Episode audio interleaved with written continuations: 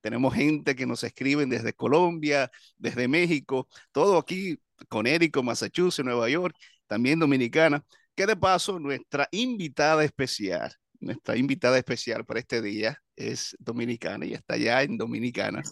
Y tiene un testimonio que desde que yo lo escuché, eh, y alguien lo compartió conmigo. De paso, uno de nuestros seguidores que escucha cada, cada semana el programa dijo, pastor, usted tiene que escuchar este poderoso testimonio. Y eso es lo que queremos aquí en este programa, ver cómo la mano de Dios se mueve en nuestra vida de forma genuina, de forma real.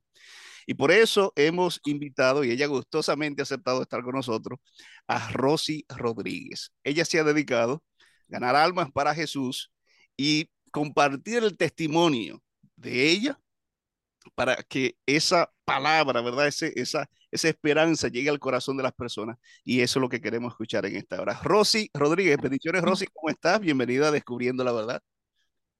Buenas tardes, pastor. Dios le bendiga grandemente a usted y a toda la audiencia que está en sintonía con este programa. Para mí es un placer poder estar para compartir las maravillas que Dios ha hecho en mi vida. Gracias, Rosy, por aceptar la invitación y estar con nosotros y en esta hora compartir eh, este momento y agradecido porque Dios es bueno. Eh, si hay alguna persona que no está escuchando, no está viendo en este momento, que está pasando por una situación delicada, una situación difícil, no pierde la esperanza. Y una de las razones por las que mantenemos este programa todos los meses, todos los años, desde, desde la pandemia, es, que desde que inició la pandemia, es que eh, queremos, queremos que no, no tires la toalla. Eh, Jeremías 29, 11, Dios tiene planes de paz y de bendición. Eh, Rosy, ¿de qué parte de Dominicana tú eres? Santo Domingo, pastor, la ciudad. La capital. ¿A, qué, ¿A qué iglesia tú asistes allá en, allá en Santo Domingo? Bueno, mi esposo y yo asistimos a la iglesia Faro de Luz en Villamella. Somos del distrito Buenavista y aquí estamos para servirle en todo lo que nos necesite, ¿verdad? Estamos para eso, para hacer que la obra de Dios crezca. Amén, amén. Faro de Luz, me, encanta el nombre de esa iglesia. Hermoso. Así que ya saben, la persona que lo está escuchando, el día que usted se dé una vueltita por, eh, por Santo Domingo y visitar la iglesia Faro de Luz. eh, Rosy, yo he escuchado tu testimonio y ahí yo quisiera em, empezar tu testimonio eh, y cómo tú tuviste tu encuentro con Jesús, con algo que me llamó la atención que tú dijiste. Ok. Tú dijiste, desde el vientre de mi madre yo fui rechazada. Así es. ¿Por qué? ¿Por qué? ¿Por qué desde el vientre de tu madre fuiste rechazada?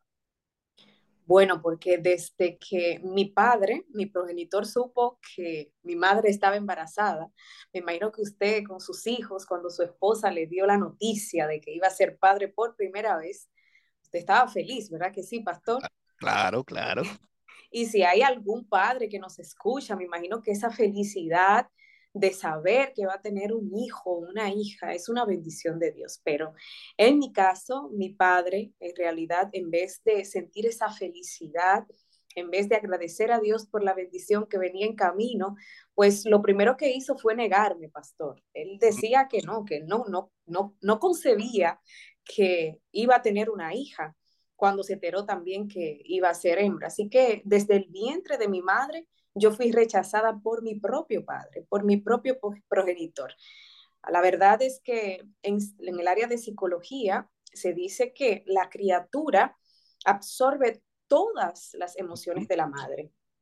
Imagínese usted en ese momento cuando mi madre esperaba que su esposo pues compartiera la felicidad que ella tenía, se dio cuenta que en realidad iba a tener que criarme sola. Y para toda madre, si aquí hay alguna madre soltera que nos escucha, sabe lo difícil que es decidir pues criar a una criatura sola sin el apoyo del padre. Así que por eso, pastor, por eso desde que mi padre se enteró que iba a tener una hija, pues lo primero que hizo fue rechazarme. Ahora yo siempre digo con toda modestia que si mi padre hubiese sabido que iba a tener una, una niña tan bonita, nunca lo hubiera hecho, ¿verdad que no?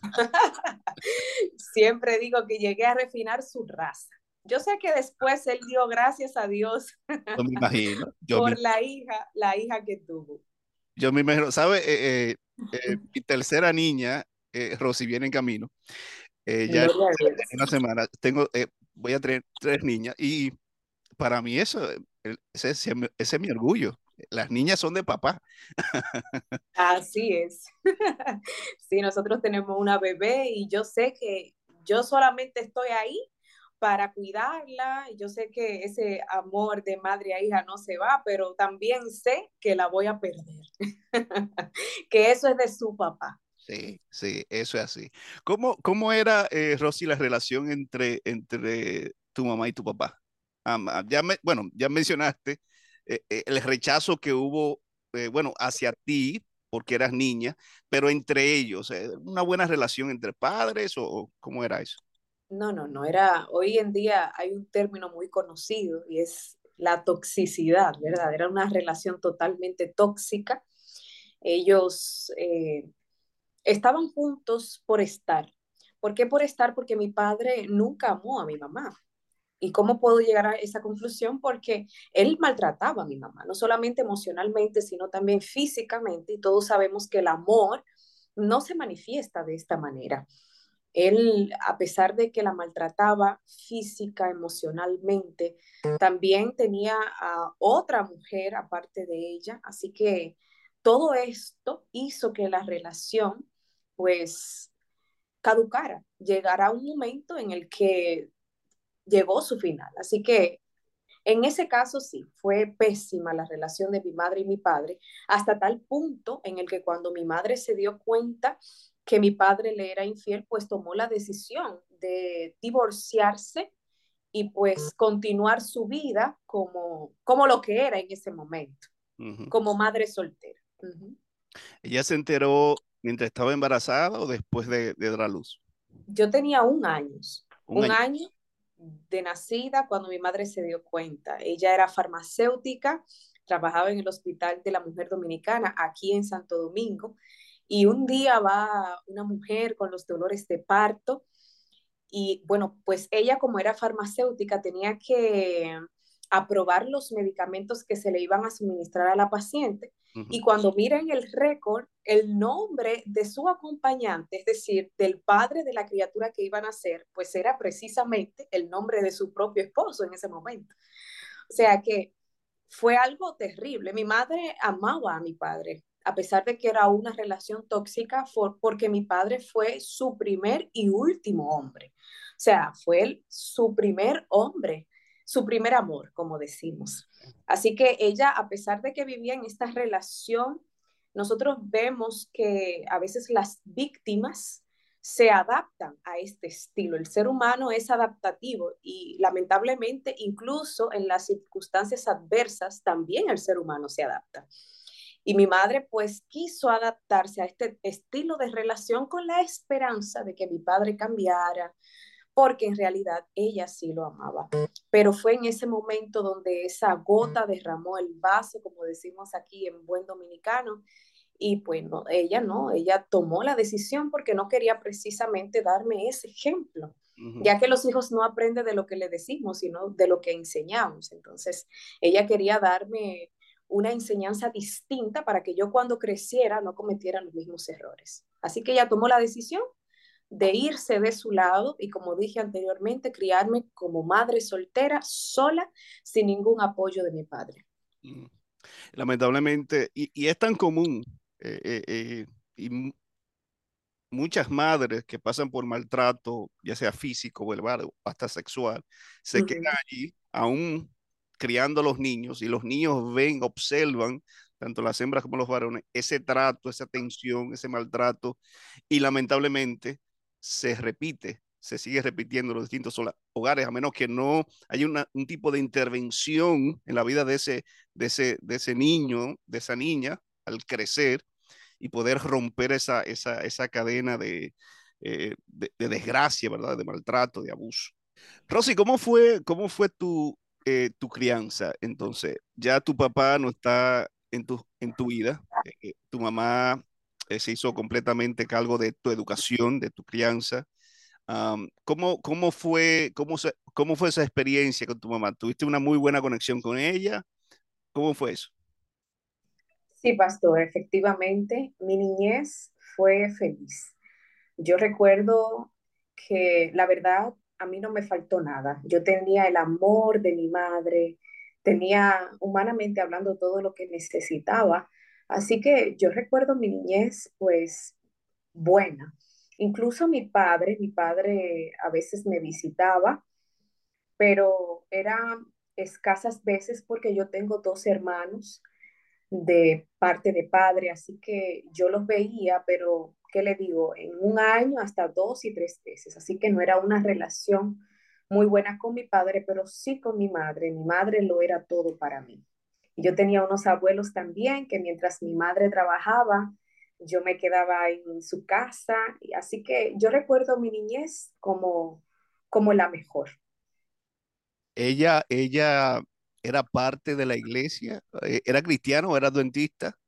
O, No, sí, nosotros nos criamos en la iglesia católica, mis primos, yo, porque mi abuela es muy católica, mi familia de parte de madre es muy católica, así que yo pues era la única, la, única religión que conocía, el único método de adoración que conocía. Incluso yo había escuchado hablar de Dios, pero no tenía esa relación con Dios. Yo solamente hacía lo que mi madre me enseñaba y me, me decía que hiciera. Incluso yo recuerdo que hice la primera comunión, por ahí tengo fotos mm, de cuando estaba en esa edad, aproximadamente a los nueve, ocho años. Así que no, no. Sí tenía unos tíos que, que tienen toda su vida en la iglesia adventista, que es hermano de mi madre, pero, pero no, la mayoría éramos católicos. bien, interesante. Mi, mi, mi abuela, eh, ahora que lo menciona, mi abuela es católica, católica. Ella me bautizó eh, en la iglesia católica, ya tú sabes, Rosy, que eso es sin el permiso de uno de bebé. Am, y luego me bauticé en la iglesia evangélica y luego de, de pequeñito me bauticé en la iglesia adventista como a los 11 años, en el 1997. Pero ¿cómo, cómo conociste entonces, si, si tu familia es católica? Bueno, mencionaste que tu tu, eh, tus tíos eh, son adventistas. Eh, ¿cómo, cómo conociste la iglesia? ¿Cómo empezaste a relacionarte con la iglesia? ¿Eso fue más o menos a esa edad que tú mencionaste, 8 9 10 10 años, un poquito más adelante? No, lamentablemente yo conocí de la iglesia en un momento muy difícil de mi vida. Como le dije, aunque sabía que mis tíos eran de otra iglesia, no conocía esa iglesia hasta el momento que de manera repentina, cuando tenía 11 años, mi madre muere.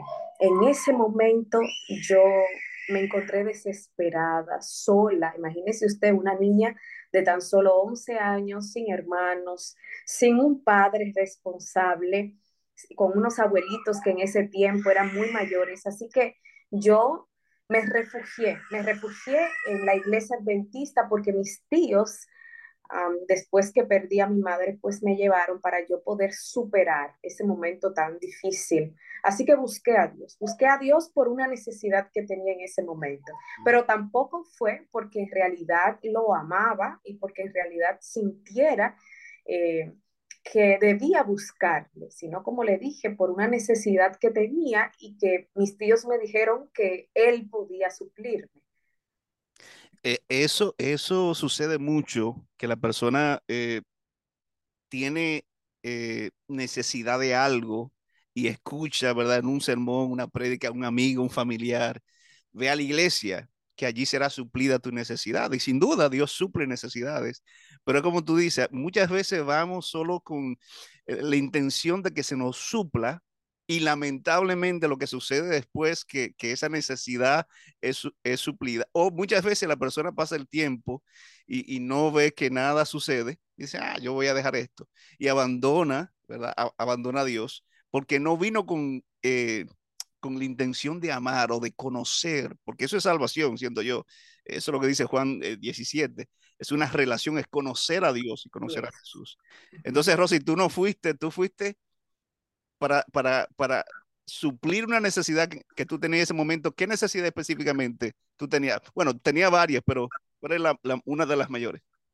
la mayor necesidad era un vacío que había en mi corazón, ese vacío que dejó mi madre. Mi madre lo era todo para mí. Y si hay alguna persona que esté escuchando en este momento este programa, que se encuentra en la misma situación en la que yo me encontraba, esa persona me, me, va a entender precisamente, porque el vacío que deja una madre es inexplicable. Una madre eh, es todo para, para el ser humano, claro, después de Dios. Los padres son todos para el ser humano después de Dios.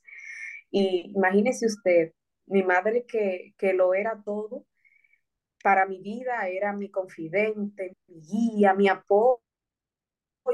Yo no tenía identidad en ese momento, era una niña que iniciaba a conocer la vida y precisamente quien era que iba a sostener mi mano hasta la adultez, quien iba a ayudarme a conocerme, a conocer quién era Rosy, pues así sin previo aviso me la quitan de las manos como, como, como se dice. Y es que nosotros, pastor, nunca vamos a estar preparados para la muerte porque Dios no nos creó para eso. Así que fue una situación tan difícil que todo lo, la solución que se me presentaba, pues yo la, yo la tomaba a ver cuál, cuál podía darme lo que yo buscaba. Y en ese momento la solución que me presentaban era Dios. Claro, claro, claro. ¿Cómo, cómo fue entonces, Rosy, la relación con, con tu papá a partir de allí? Porque ya ahora tu mamá no está en tu vida, está, eh, fue al descanso. Eh, de paso, ¿con quién fuiste a vivir y cómo fue la relación con tu papá? De, ¿Hubo, él, él regresó a tu vida, se conectó contigo o no? No, la verdad es que no. Él después de eso duró un tiempo y como al mes, al mes yo pude eh, volver a escuchar de mi padre, pero lamentablemente él no apareció para, para cuidarme, para cumplir y cubrir ese espacio que dejó mi madre para apoyarme, que era lo que yo más necesitaba. Bueno, yo pensaba que él aparecía para eso y como todos merecemos una segunda oportunidad, yo decidí pues darle esa oportunidad a mi padre de que empezáramos de nuevo, de que creáramos una relación firme de padre a hija que nunca tuvimos, pero que en ese momento necesitaba. Pero lamentablemente, pastor y amigos que nos escuchan, mi padre solamente apareció para dejarme en la calle, y quitarme lo poco que mi madre me dejó. Al mes de mi madre morir, recuerdo que estábamos en los tribunales de aquí del país, tratado, tratando de no quedarme en la calle, porque precisamente eso era lo que quería mi padre, todo lo material que mi madre con tanto esfuerzo trabajó. Y es por esto que yo miraba a mi padre y veía a mi propio enemigo, porque él buscó abogados, nosotros tuvimos que buscarlo de nuestra parte también. Mi abuela, que en ese tiempo tenía 75 años de edad, una persona mayor, ya tenía que estar conmigo en los tribunales eh, para hacerse cargo de mí. Y déjenme decirles que fue una situación muy difícil, fue un periodo de mi vida bastante difícil porque todavía yo estaba en shock. Yo vine a llorar la muerte de mi madre después de dos años que ella murió no sé si ha escuchado, pastor, pero en la etapa de duelo hay una, un periodo que se llama negación. O sea, yo estaba en, esa, en ese periodo. Yo por completo negaba que eso me estaba sucediendo a mí. Yo estaba completamente en shock.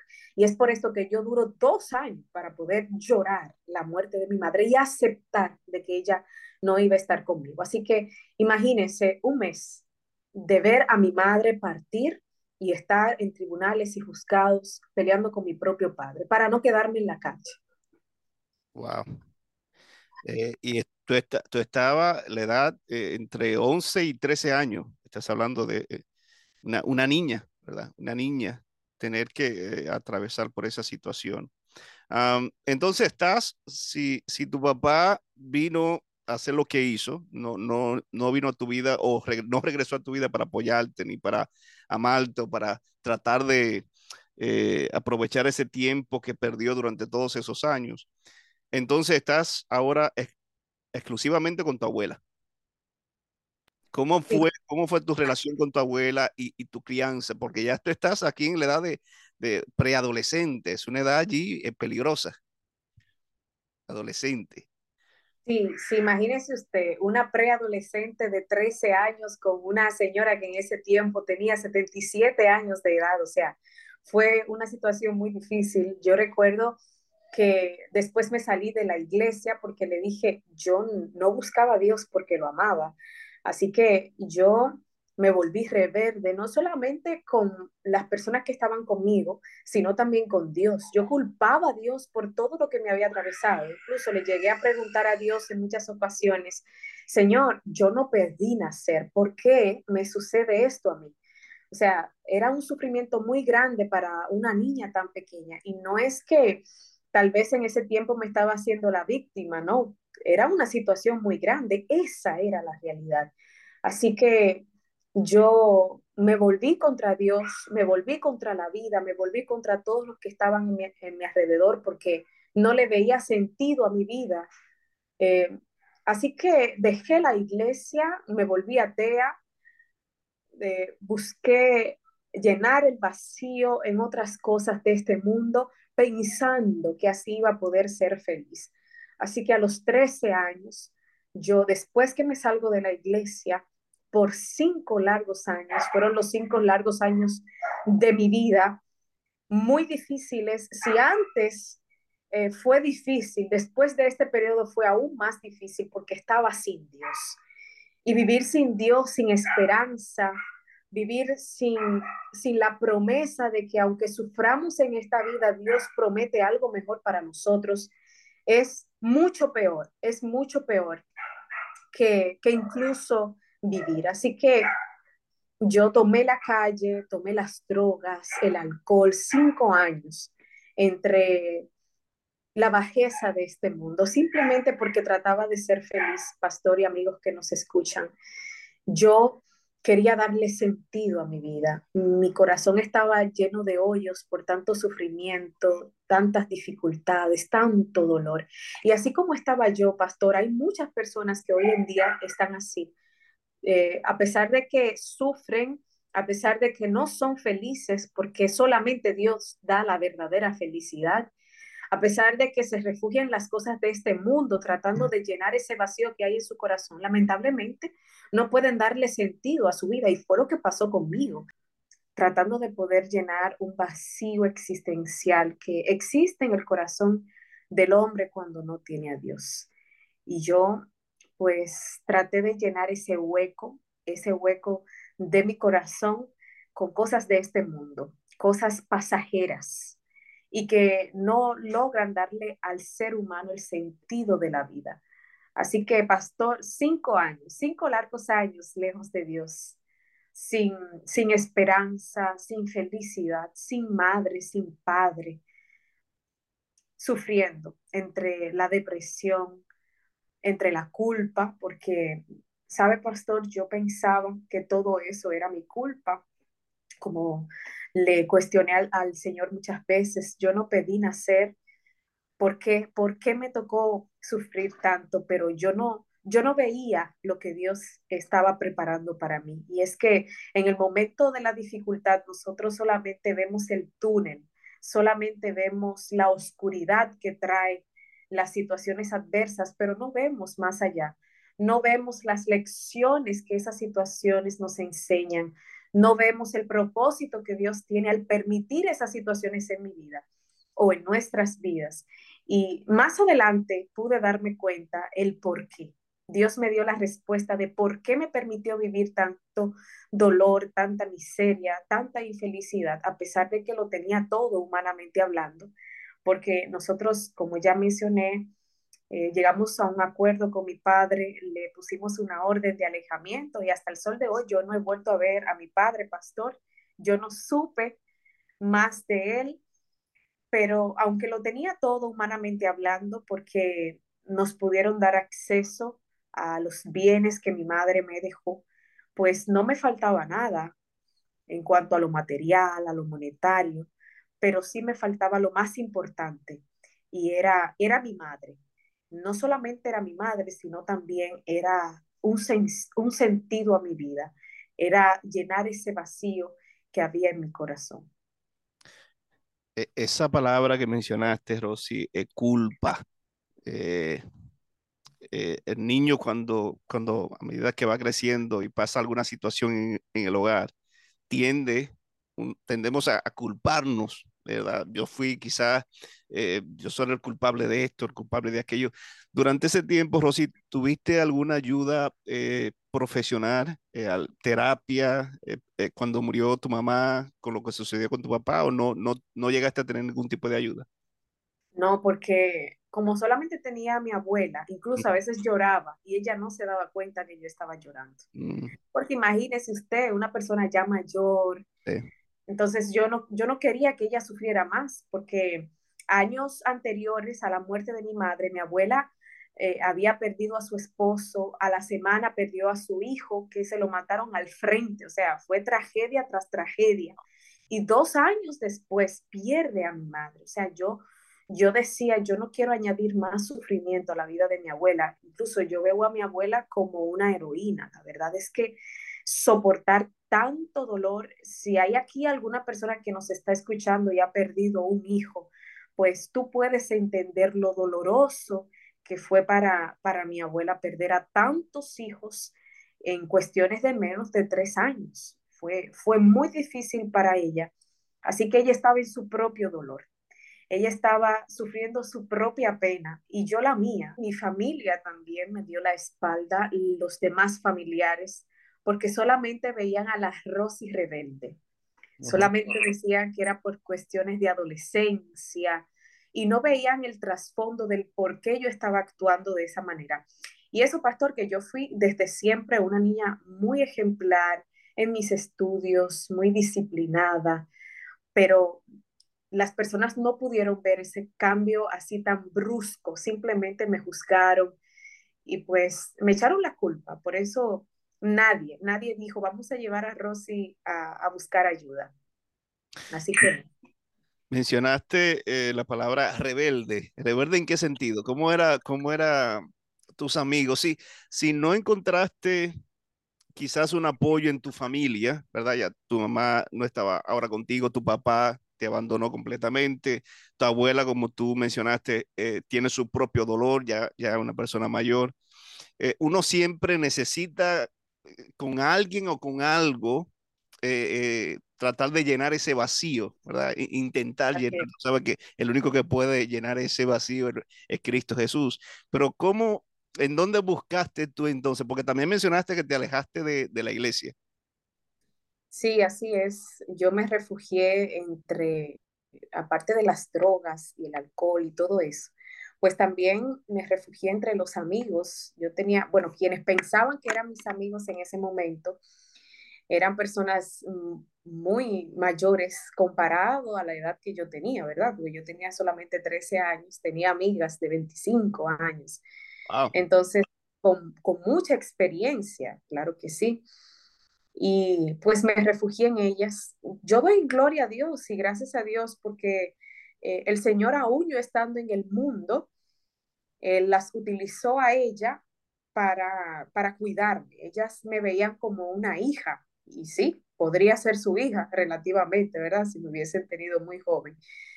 Así que ellas me cuidaban y yo las veía a ellas como mi familia, porque cuando todos me dieron la espalda, ellas, aunque me llevaron por un camino, eh, la verdad, poco sano, pues me daban en cierto punto lo que yo buscaba en ese momento y era apoyo. Era no señalarme, porque sí, sí, yo sentía que todo el mundo me señalaba, todo el mundo me culpaba, sentía que, que, todo estaba como en mi contra. No sé si, si me entiende, pastor. Yo sé que si hay algún preadolescente o adolescente escuchando o viendo eh, este tema puede entender cómo yo me sentía en ese momento. Así que me refugié en esas amigas, me refugié en ese mundo tratando, como ya he mencionado varias veces, tratando de ser feliz, cosas que las personas en ese momento no entendían. Eh, mencionaste cinco años, cinco años fuera de la iglesia, cinco años rodeándote de amigos, amigas, como mencionaste, no, no quizás eh, los mejores modelos. ¿Sentiste la mano de Dios protegiéndote durante ese tiempo o, o, o, sentiste una desconexión completa, un abandono por parte de Dios. No sé si tú me entiendes. Muchas veces pasamos por, eh, la persona se aleja de Dios, pero siente que Dios está allí interviniendo de alguna manera. Hay personas que dicen, no, yo no, estoy totalmente desconectado de Dios. ¿Tú sentiste que Dios estuvo contigo en esos cinco años? Después lo entendí, porque no hubiese, no, no fue más bien una y dos veces que Dios me libró de la muerte por las personas con las que me codeaba y a los lugares que frecuentaba. Pero en ese momento sí, me sentía lejos de Dios totalmente. Sentía que, que, que Dios me había abandonado. La verdad es que me sentía así, me sentía rechazada por Dios. Por eso también lo culpaba a Él, porque yo sentía que como que todo eso me lo había enviado Él. La, la, tú mencionaste depresión. Eh, ¿Qué tan bajo caíste? Eh, eh, ¿Fue una depresión leve? ¿Fue... Eh, háblanos un poquito sobre eso. Porque tú sabes que eso, lamentablemente, hace un, en enero de este año, una, una hija de un pastor aquí en Estados Unidos se quitó la vida por causa de, la depresión. Y es un tema que está en las iglesias, que, hace tiempo se, era tipo tabú, no, casi no se hablaba sobre eso. La gente temía que si se hablaba sobre eso, se le iba a quedar en la mente a los jóvenes o a las personas. Pero hoy más que nunca necesitamos educarnos, educar a los padres y educar a los jóvenes a cómo lidiar con las circunstancias de la vida para evitar este tipo de situación. ¿Qué, en tu caso, Rosy, ¿qué, ¿qué tan grave fue tu nivel de depresión durante ese tiempo? Bueno, yo que soy del área de psicología, pastor, puedo decirle que de las tres etapas de un trastorno mental o de una condición mental está la leve, la moderada y la grave. Yo estaba en la última etapa. ¿Cuándo se conoce que es la última etapa? Cuando hay precisamente intento de suicidio. Yo me intenté suicidar varias veces porque no, no cesaba esa voz en mi cabeza que me decía, Rosy, tú no vales la pena, Rosy, tú no sirves, a ti nadie te quiere, tú no eres importante. Y me acordaba entonces todo lo que había vivido y fue muy difícil. En los dos intentos, porque fueron dos intentos, y gracias a Dios, gracias a Dios en esos intentos, pues fallé, pero como ya usted mencionó, es triste, es alarmante la cantidad de personas, aún dentro de la iglesia, que sufren de, de, de depresión. Incluso nosotros también aquí en las iglesias eh, se imparten charlas por esa misma cuestión. Eh, hace un tiempo una hermana me escribió con esa misma problemática de que en su iglesia la mayoría de jóvenes o están fuera de la iglesia, se han salido algunos, pero hay otros que están dentro, pero están luchando con fuerte depresión.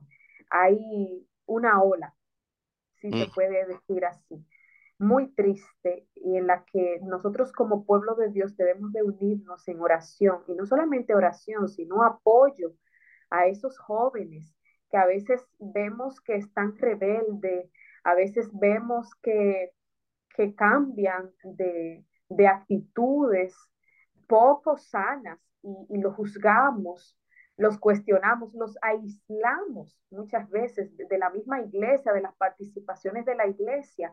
Y es cuanto más esas personas, esos jóvenes, necesitan inclusión, pastor, necesitan que nosotros como hermanos podamos apoyarles, cosa que yo no encontré en ese momento. Lo que más yo necesitaba era algo, algo sencillo, pastor, y es, era un oído que me escuchara.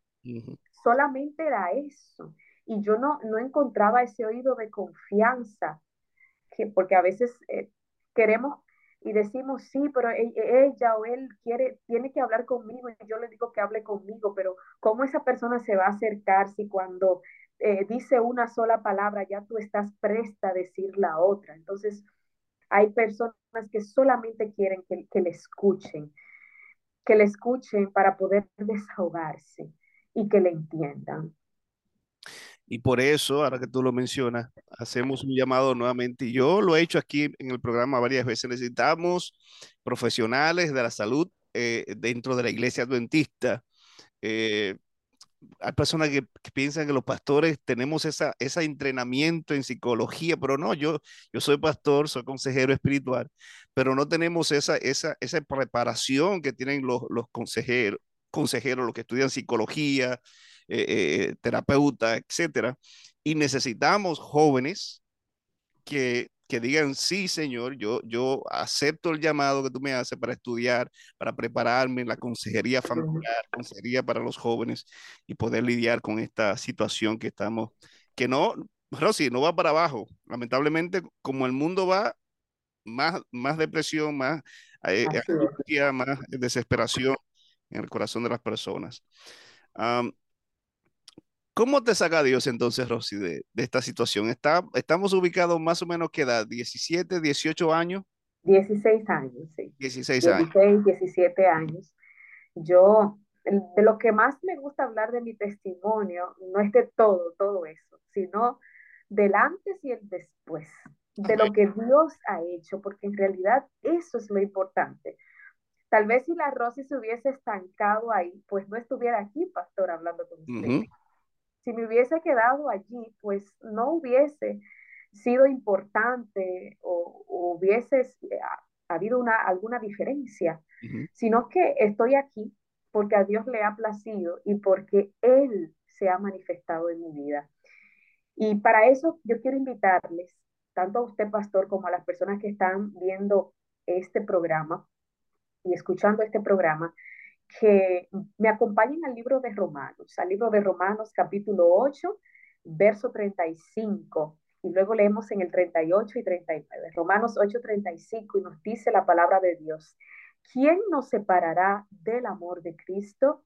Tribulación o angustia, persecución, hambre, desnudez, peligro o espada. Y leemos en el 38 y 39 que dice, por lo cual estoy seguro de que ni la muerte, ni la vida, ni ángeles, ni principados, ni potestades, ni lo presente, ni lo porvenir, ni lo alto, ni lo profundo, ni ninguna otra cosa creada nos podrá separar del amor de Dios que es en Cristo Jesús, Señor nuestro. Y yo digo, gloria a Dios. Amén. Después de cinco años lejos de Dios, después de cinco años tratando de ser feliz, una noche me sueño que el mundo se había acabado, que Cristo había buscado a su iglesia y que yo me había quedado. En el sueño me acordaba de todas las veces que me predicaban y yo no quería aceptar el llamado de Dios porque yo veía a Dios como un Dios dictador, yo veía a Dios como un Dios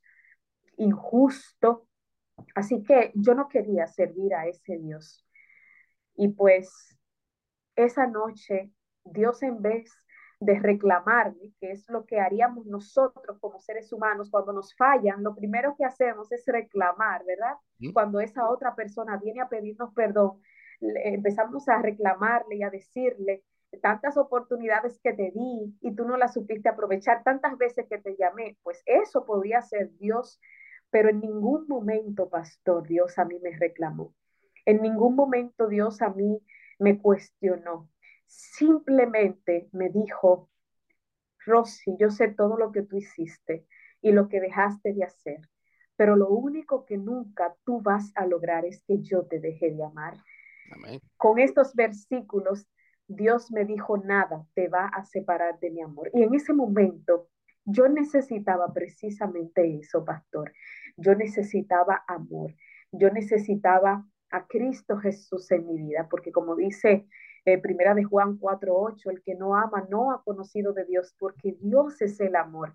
Yo buscaba felicidad, pero en realidad lo que yo necesitaba era Dios, que es la fuente inagotable de amor. Y junto con el amor que Dios ofrece, pues llega a tu vida ese sentido, llega a tu vida la verdadera felicidad que no se encuentra en este mundo. Y esa noche, así como yo estaba sin prepararme, yo fui a Cristo. Sabe, pastor, las veces que me ha tocado dar campañas evangelísticas y dar un testimonio, la, respuesta convencional que dan las personas, las visitas, cuando yo le pregunto si van a aceptar el llamado de Cristo, es que ellos necesitan prepararse para buscar a Cristo. Ah, no, mira, Rosy, yo quiero primero eh, arreglar mi vida, yo quiero primero eh, hacer esto, hacer lo otro y luego buscar a Cristo porque tengo miedo de que una vez entre a la iglesia me salga. Yo quiero hacerlo definitivamente. No sé si, si usted también ha escuchado personas con esta misma excusa. Yo digo que son excusas, ¿verdad? Excusas baratas que pone el enemigo, porque ciertamente no hay una preparación previa. La preparación que se necesitaba, ya Cristo la hizo en la cruz del Calvario al morir por nosotros. Esa era la preparación que necesitábamos nosotros como humanidad. Esa preparación que se selló cuando Cristo resucitó al tercer día. Así que así como yo estaba, yo estaba vuelta a un desastre, pastor. Mi vida estaba, así como mencioné, un desastre porque eso es solamente lo que el enemigo te ofrece, no te puede ofrecer nada más. Solamente te ofrece este mundo vacío, solamente te ofrece dinero, casas, eh, vehículos, pero no te ofrece lo más importante, no te ofrece eh, eh, llenar ese vacío en tu corazón, no te ofrece una, una familia estable, un hogar estable, porque hoy vemos, pastor, muchas personas que son ricas, millonarias, pero que sin embargo tienen que tomar medicinas para la depresión, sin embargo tienen que tomar medicinas para poder dormir, no tienen hogar estable porque sus hogares, aunque duren años, terminan en divorcio. Los hijos terminan suicidándose. Entonces, aquí el problema, el problema no, no es el mundo, aquí el problema es el ser humano lejos de Dios. Así que yo entendí esto en esa ocasión y yo como estaba en mi habitación, me entregué a Cristo Jesús. Recordé también el versículo que está en Mateo 28, 11, 28, que dice, venid a mí todos los que estáis trabajados y cargados, y yo los haré descansar. Esa es la promesa de Dios. La invitación de Dios es, ven como tú estás, y yo es el que te va a hacer descansar es la promesa de Dios para nosotros. Así que después de que acepté a Cristo esa noche, a los dos días después me bauticé y desde ese momento, el 2 de enero del 2016, Rosy es diferente. Hace ya siete años aquí en los caminos de Dios y hoy puedo decir a boca llena, pastor, que soy feliz. Y eso lo da Cristo Jesús y yo quiero darle toda la gloria y toda la honra a mi Dios porque Él lo ha hecho en mi vida. Alabado sea Dios. Le dije, le dije a ustedes que iban a escuchar un poderoso testimonio, eh, pero lo más impactante, como tú dices, Rosy, cómo, cómo Dios transforma nuestra vida, nuestro pasado. Y escuchen las personas, personas que están conectadas, que están escuchando, que están viendo tu pasado no tiene que igualarse a tu futuro. Eh, eh, si bien es cierto que la vida, la circunstancia, por causa del pecado, podemos caer en situaciones difíciles, en, familiares, perder a un ser querido, perder a una madre, pasar por una enfermedad, una situación económica. A veces queremos, ¿verdad? Humanamente queremos culpar a alguien y a veces nos atrevemos a culpar a Dios pero eh, si confiamos de que Dios tiene un plan para nosotros, de que Dios es amor, como mencionó Rosy, eh, eh, y de que nada nos va a separar de ese amor, si, si nos aferramos a Él, si lo buscamos, entonces nuestra vida va a ser transformada y nuestro presente y nuestro futuro no será igual a nuestro, a nuestro pasado. Gloria a Dios, amén. Entonces, Rosy, estás casada, tienes una niña, estás estudiando, estás en la iglesia. Óyeme, Dios te ha bendecido. Gloria a Dios, sí. Dios me devolvió así como a Job, todo duplicado. yo recuerdo que cuando yo me bauticé, yo me enfoqué, pastor, en, en Dios. Yo inicié en este ministerio de prédicas cuando estaba en la escuela, porque cuando me bauticé estaba en tercero de bachillerato, ya terminando el tercero de bachiller, y en las aulas empecé a predicar. Luego entonces, mientras me transportaba en la universidad, en el metro, pues predicaba a Dios en el metro, eh, porque tengo tatuajes y, y yo veía cuando me subía al metro que mi vestimenta no encajaba con mis tatuajes y las personas se quedaban así como, pero yo sé que ella se ve como una, una, una joven cristiana, pero no entiendo el por qué. Y ahí con eso yo iniciaba. Yo recuerdo que iniciaba las prédicas de esta manera. Yo sé que ya ustedes se fijaron en los tatuajes y ahí empezaba con mi testimonio y personas allí yo veía que daban la gloria a Dios y que aceptaban a Cristo Jesús y luego entonces también en la universidad yo tomé el atrevimiento en cada aula porque Dios me movía a hacerlo a contar mi testimonio. Hubo una ocasión que en una sección cuatro de mis compañeros de clase aceptaron a Cristo Jesús. Y no solamente eso, Dios me permitió ser excelente en todo. Yo era la mejor estudiante en la escuela, me gradué de máximo honor y en la universidad pasé a ser monitora de maestros cuando los maestros no asistían Rosy daba las clases y a veces yo, yo misma no lo creía, pastor, porque yo decía, pero Dios mío, yo necesito aprender, yo vine aquí a aprender y tú me, me pones a enseñar. Tremendo. Y bueno, ¿qué le digo? También al enfocarme en Dios, yo duré un año poniendo a mi relación de pareja en fondo de inmersión. Los hermanos que saben qué es esto, eh, en otro programa eh, pastor, podríamos explicar más detallado, ¿verdad? Claro, claro. que es el tema de fondo de inversión, pero yo puse a mi pareja en fondo de inversión porque yo le pedí a Dios, una, que me diera el hogar que yo no tuve, ese era mi sueño, y dos, que la persona que me mandara sea una persona que en vez de alejarme de él, me acercara más a él y que se uniera conmigo al llamado que él me había hecho, que es de ganar almas para Cristo y así lo hizo. Mi esposo también predica y juntos hemos formado un ministerio que todavía no tiene nombre, pastor. Hay una hermana de la nombre. No, todavía. Hay una hermana de la iglesia que sí, que nos dice, miren, ustedes tienen que ponerle nombre, pero todavía no ha llegado. y nos hemos dedicado a eso y hace un año nos dio el hermoso regalo de nuestra primera bebé, así que ¿qué les digo? Dios ha sido demasiado bueno con nosotros. Amén, sin duda, sin duda. Y, también, también, eh, Dios quiere y puede ser bueno contigo que no estás escuchando. Eh, si estás pasando por una situación que dice, no, eso, eso fue Rosy, que Dios la ha bendecido así, Dios se olvidó de mí, Dios no me escucha a mí. Eh, que de paso, Rosy, te voy a preguntar, tengo dos últimas preguntas, ya se nos acabó el tiempo, el tiempo va volando, pero tengo, tengo una, eh, una pregunta, Rosy. Sí. En relación eh, a, tu papá. Ah, ¿Tu papá todavía está, está vivo? ¿Está vivo tu papá?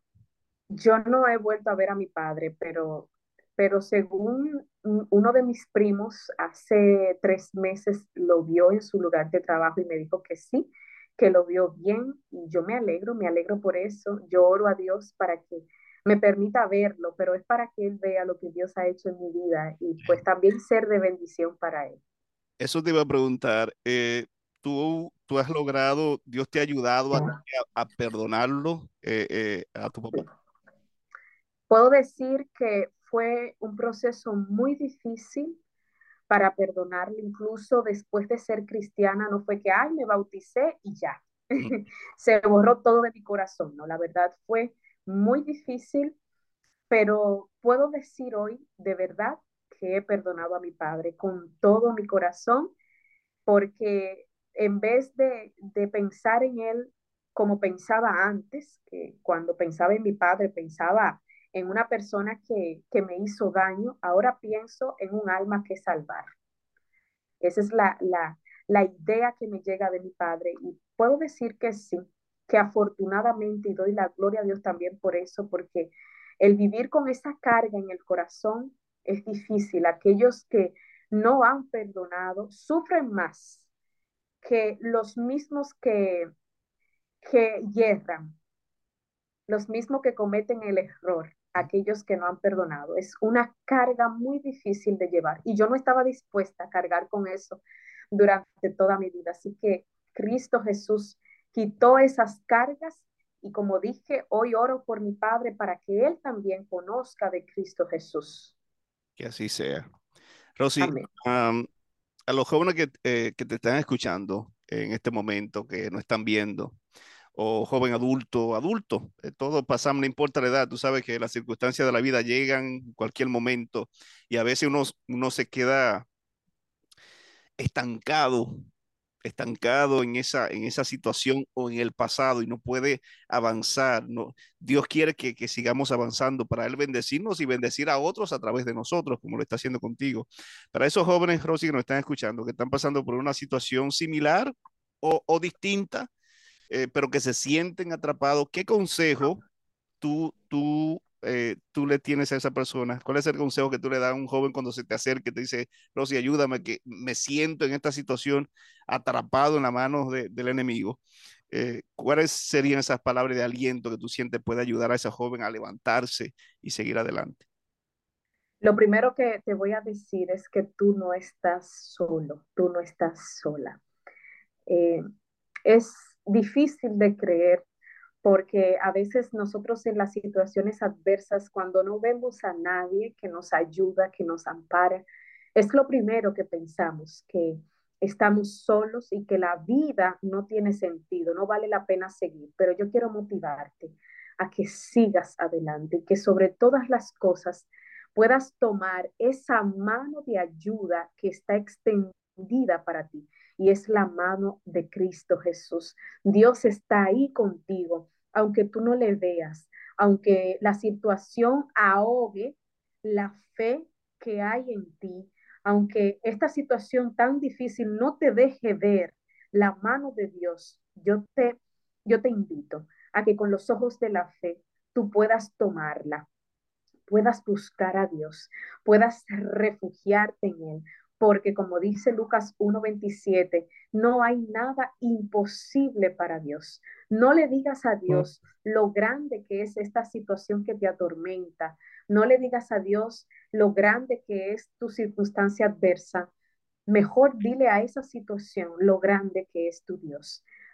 El Dios a quien yo sirvo puede hacer grandes cosas en tu vida. Y eso que tú anhelas, eso que tú deseas, se hará realidad. Pero cuando tú decidas por Cristo Jesús. El amor es una decisión y Dios quiere que tú le sirvas por amor. Él simplemente está invitándote. Así que en este momento tú no estás mirando esta grabación, tú no estás mirando este programa, tú no estás escuchando este testimonio por casualidad, sino porque Dios quiere hacer cosas grandes en tu vida. Lo que Dios tiene para ti es aún más grande que lo que ha hecho en mi vida. Y si Dios lo hizo conmigo, con esta Rosy imperfecta, con esta ser humano imperfecta, ¿qué no puede hacer contigo? Así que ánimo, sigue adelante. Hay cosas hermosas que Dios tiene para ti. Hay un propósito de salvación y de prosperidad, pero no tanto de prosperidad material o prosperidad eh, pasajera que ofrece este mundo, sino que Dios te ofrece una prosperidad que va más allá que esta tierra y es la prosperidad de tener la vida eterna. Así que Dios te bendiga grandemente y si escuchas hoy la voz de Dios, como dice Salmos 95, 4, no endurezcas tu corazón. Amén. Alabado sea Dios. Alabado sea Dios. Que así sea. Rosy, eh, gracias. De verdad. Yo quisiera antes de despedirnos que tengas eh, una palabra de oración. Eh, por eso, jóvenes, esa persona que tú acabas de compartir ese gran consejo, esas palabras de aliento que, que, que mueve el corazón de cualquiera y nos da esperanza, esperanza y, y la convicción de que Dios está al control de nuestras vidas. Así que voy a pedir, Rosy, que tenga una palabra de oración por cada uno de nosotros y que el Espíritu Santo se derrame de forma especial sobre los jóvenes que se están preparando ahora para enfrentar los desafíos del presente y del futuro. Amén. Oremos. Querido Dios y Padre, te bendecimos y te adoramos. Te damos la gloria y la honra porque solamente tú eres digno de recibirla, Señor. Oh Padre Celestial, en este momento yo te presento a cada hermano, a cada amigo que ha escuchado y que está viendo este testimonio. Oh Dios, que tú puedas transformar sus vidas. Usted les conoce, conoce mm. sus lágrimas, conoce sus situaciones, conoce sus circunstancias, pero también conoces los deseos más profundos de su corazón. Oh Padre Celestial, a cada uno de ellos, súpleles de acuerdo a sus necesidades y a tu riqueza en gloria, pero que sobre todas las cosas ellos puedan aceptarte como único Salvador personal. Y a los que ya te han aceptado, que tú puedas reafirmar su fe, que tú puedas motivarles a que sigan adelante preparándose para encontrarse contigo en esa mañana gloriosa que tanto esperamos y que muy pronto ha de suceder cuando te veremos cara a cara cuando regreses por segunda vez. Que aquel día tú puedas decir, bien hecho sierva, bien hecho siervo fiel. Sobre poco has sido fiel, sobre mucho te pondré, entre en el gozo de tu Señor. Y que nosotros podamos decir, Señor, este es mi dueño amado, a quien le he esperado, y él me ha salvado. Oh Padre Celestial, permítenos verte aquel día. Gracias por el pastor. Bendice su ministerio y su familia. En el nombre de Jesús. Amén y amén. Amén, amén. Gracias, Rosy. Bien, familia, gracias a todos. Rosy Rodríguez estuvo con ustedes y este es su servidor, el pastor Anthony Galán. Nos vemos en una próxima entrega. Bendiciones. Bye, bye. Bendiciones.